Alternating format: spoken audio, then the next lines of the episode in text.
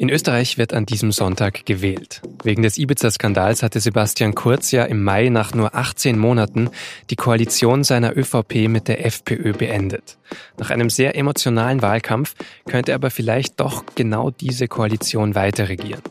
Warum? Darüber spreche ich gleich mit unserem Österreich-Korrespondenten Peter Münch. Mein Name ist Vincent Vitus Leitgeb und Sie hören auf den Punkt.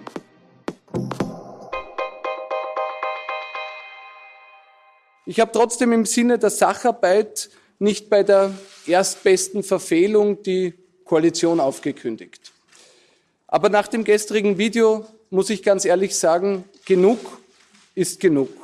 Das hat Sebastian Kurz im Mai gesagt, wenige Stunden nachdem SZ und Spiegel ihre Recherchen zum Ibiza-Video veröffentlicht hatten. Kurz hat damit die Koalition mit der FPÖ beendet und Österreich wählt jetzt an diesem Sonntag neu. Nur wenn man auf die Umfragewerte der Parteien schaut, sieht es fast so aus, als ob sich in Österreich seither eigentlich gar nichts getan hätte. Die Zahlen sind nämlich seit Monaten relativ stabil.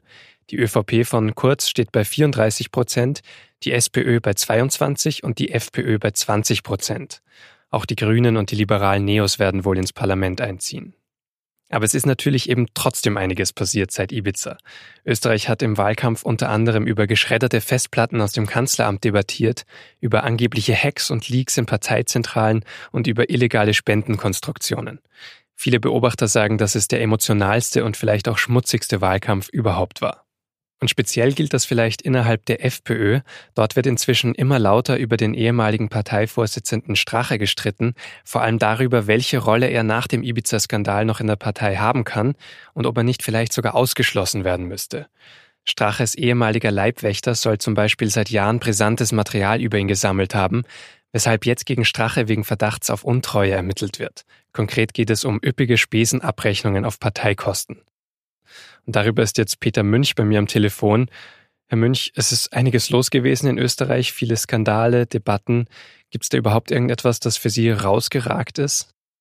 Der Auslöser ist natürlich unerreicht. Also die, die, die Ibiza-Affäre, die hat schon die Grundfesten erschüttert und hat letztlich zum, zum Ende dieser, dieser rechten Regierung geführt.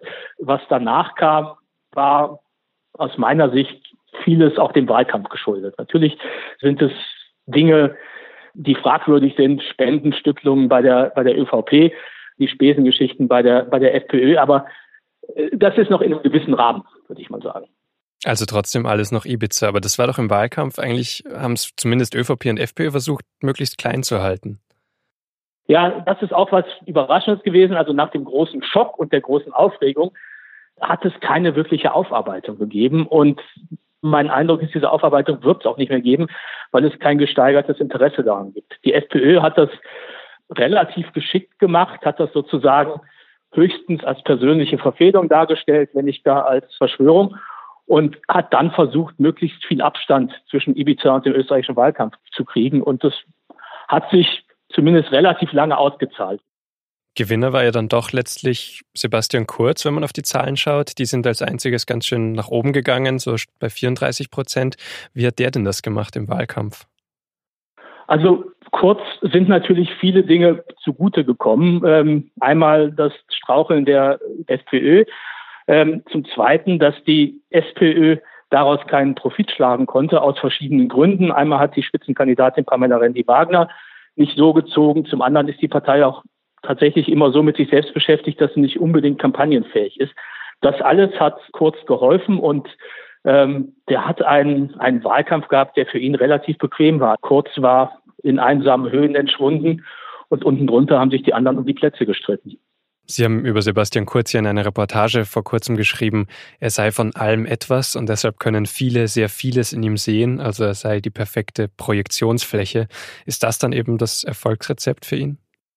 Naja, das, das ist sozusagen sein Politikstil. Er ist nach allen Seiten offen. Das ähm, hat er jetzt auch im Wahlkampf wieder gezeigt. Er hat sich auf keinerlei Koalitionsspekulationen eingelassen und er wird sich nach der Wahl in Ruhe überlegen, ähm, welche Option er dann zieht. Und eine Option ist die Fortsetzung der Koalition mit der FPÖ, vor der er auch nicht zurückschreckt, was ich ausgesprochen bedenklich finde. Das zweite ist. Also da hat er sich ähm, noch gar nicht abgegrenzt, oder? Nein, er zeigt sich weiterhin offen für eine, für eine Koalition mit der FPÖ. Möglich ist auch eine Koalition mit der SPÖ, die allerdings nicht sonderlich beliebt ist in der Bevölkerung, weil das ziemlich, ziemlich muffig nach den alten Zeiten aussieht. Und als politisches Neuland wäre es auch möglich, eine Koalition mit Grünen und Neos zu bilden. Ähm, obendrauf gesetzt hat Kurz immer noch die Möglichkeit, dass er sich vorstellen kann, auch einer Minderheitsregierung vorzustehen. Aber ist dann eben diese Koalition mit der FPÖ, eben er hat sich nicht abgegrenzt. Inhaltlich hat man da ja auch einige Überschneidungen gesehen. Aber ist das für ihn tatsächlich so ein kluger Schachzug, äh, nochmal auf das zu setzen, sozusagen, was nach 18 Monaten gescheitert ist, schon einmal? Also das Risiko, dass ein zweites Mal eine Koalition mit der FPÖ scheitert, ist, ist durchaus da. Ähm, die Verlockung für Kurz ist allerdings, dass es ihm die FPÖ in Koalitionsverhandlungen wesentlich einfacher machen wird als, als alle anderen und inhaltlich gibt es da eine Menge Schnittmengen. Mhm.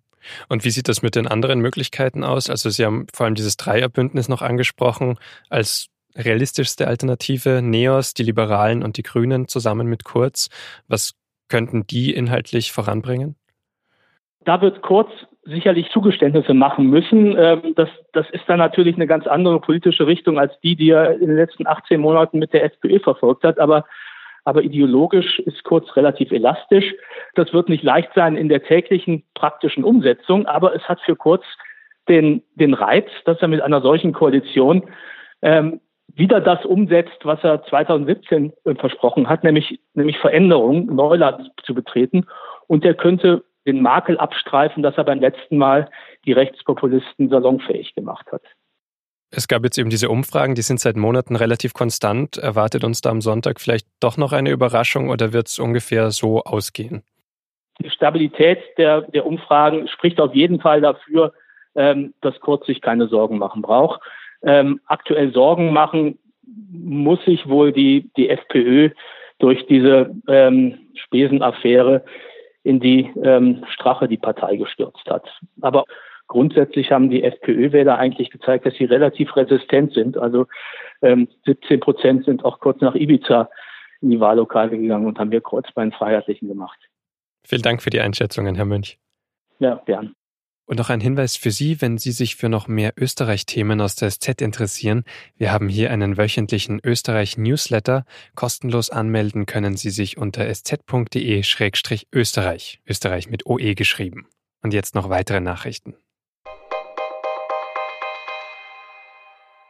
Die Ukraine-Affäre beschäftigt weiter die US-Innenpolitik. Am Donnerstag hat Donald Trump über die Person im Weißen Haus gesprochen, die dem Whistleblower Hinweise gegeben hat. Die käme einem Spitzel nahe, so Trump. Früher sei man mit solchen Menschen anders umgegangen als heute. Viele Demokraten haben das als Drohung gedeutet und scharf kritisiert. Nancy Pelosi, Sprecherin des Repräsentantenhauses, hat zum Beispiel am Freitag gesagt, dass das Verhalten des Präsidenten mehr als unverantwortlich und gefährlich sei. Inzwischen unterstützt wohl mehr als die Hälfte der Abgeordneten im Repräsentantenhaus ein Amtsenthebungsverfahren. Ermittlern in Rheinland-Pfalz ist ein großer Schlag gegen Cyberkriminelle gelungen. 13 Verdächtige sollen in einem ehemaligen NATO-Bunker zahlreiche Webseiten im Darknet gehostet haben. Über die konnten international agierende Kriminelle dann unter anderem Drogen, gefälschte Dokumente und gestohlene Daten vertreiben. Außerdem wurden Kinderpornografie verbreitet und Cyberangriffe durchgeführt. Fritz Keller ist der neue Präsident des Deutschen Fußballbundes. Er wurde am Freitag einstimmig vom DFB-Bundestag in Frankfurt gewählt. Der Gastronom und Clubchef des SC Freiburg hat in seiner Rede betont, dass der DFB besser sei als sein Ruf. Kellers Hauptaufgabe werde sein, zum Dienstleister und Lobbyisten für jede Liga zu werden. Er möchte also den jahrelangen Konflikt zwischen Amateuren und Profis beenden. Neuer Chef der DFB-Ethikkommission ist der SPD-Politiker Thomas Oppermann.